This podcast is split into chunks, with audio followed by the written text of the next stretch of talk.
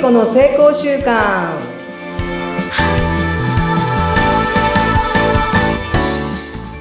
皆さんこんにちは健康習慣コーチの加藤聖子と申しますどうぞよろしくお願いしますはい、お相手をさせていただくのはフリーアナウンサーのうなみいくよです。よろしくお願いいたします。よよろしくお願いしますろしくお願いいたします。聖子さん、なんか今日は元気なんだけど、ちょっとお喉の調子があまり良くないですか はい私はちょっと前にあのあるあのグループのね会があったんですけどもあまりにも人がたくさんいてあの言うこと聞いてくださらなくって大声を出したら声が出なくなりましたまだ頑張りましたすごい。早朝の回ですけどね。はい頑張りましたよはい、よろしくお願いいたします。お願いしますさて、前回、先週なんですけども、まあ、ちょっとね、癌を患って、その後、癌の部分は取り除けたから、これで OK と思っていたけれども、経験者の方から、いや、それじゃダメだよっていうふうに言われて、聖子さん自身が、あ、これ、直していかなきゃいけないんだなっていうことに気づいた3つの習慣についてのお話いただきました。はいはい。思考、食事、運動っていうことでしたが、今日はどのお話をしていただけますかそうですね一番取っかかりやすくって結果が出る食事習慣から話していきたいと思います、はい本当にねこれをやると成功に導くっていうかせ自分のねやりたいことをできるようになるのでぜひ取り組んでみてくださいうん食事ってね、やっぱり大事とは言うけど、どんな風にとっていいのか、私も結構無頓着なので、逆はにい今日すごく興味があります。はい。私も、その、食事ってほとんど興味がなくって、何を食べてるかがわかんないぐらい無頓着だったんですね。そうなんですか。だからパソコン仕事しながらちょっとね、お昼を食べるとか、は なんかスーパーの野菜の出来合いがあるじゃないはいあれ食べたら、なんか健康食って思ってたんですよ。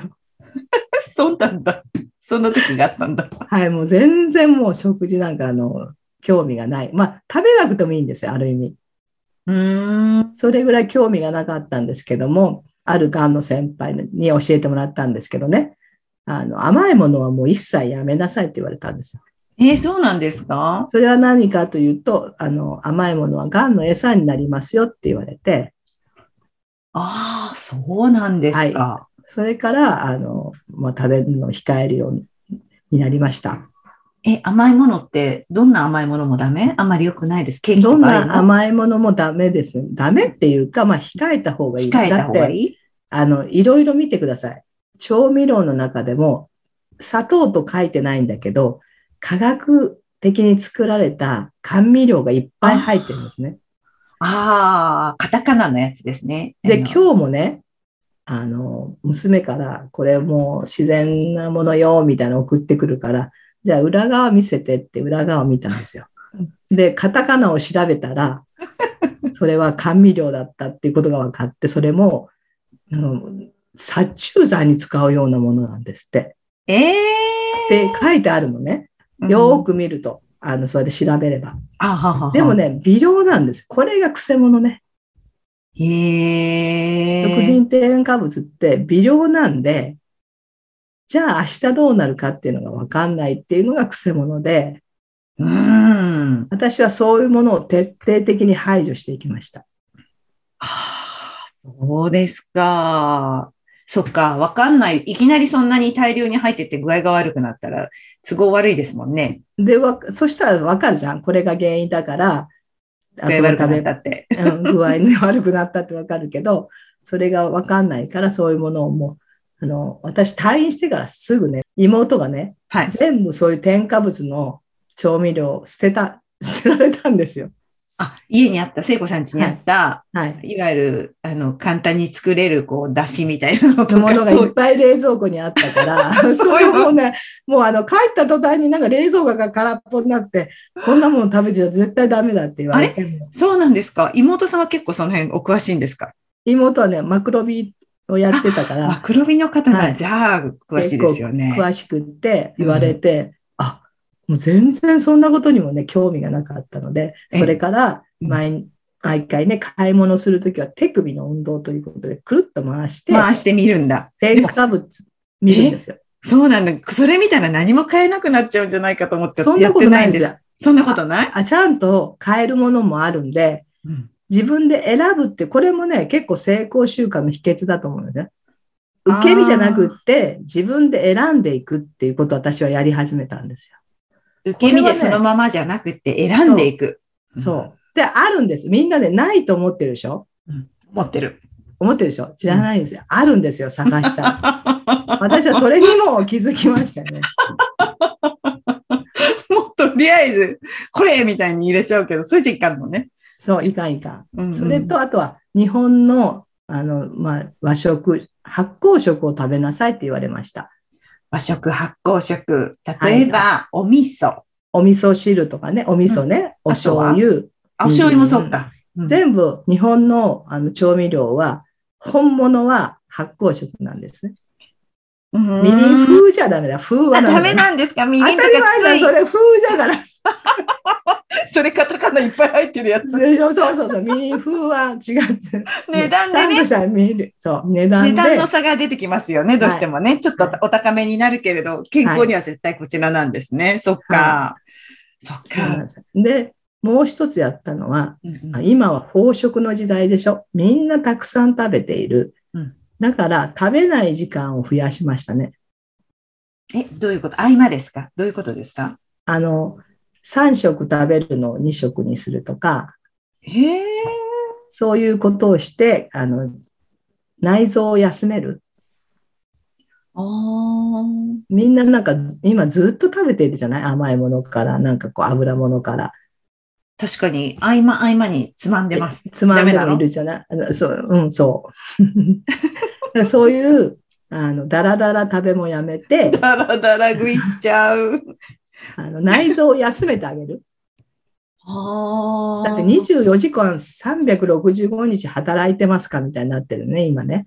20なんか CM みたいですね。あの、そう、ね10時頃食べてね、そのまま11時に寝て、でも自分は寝てるけど内臓はずっと動いてる。確かに。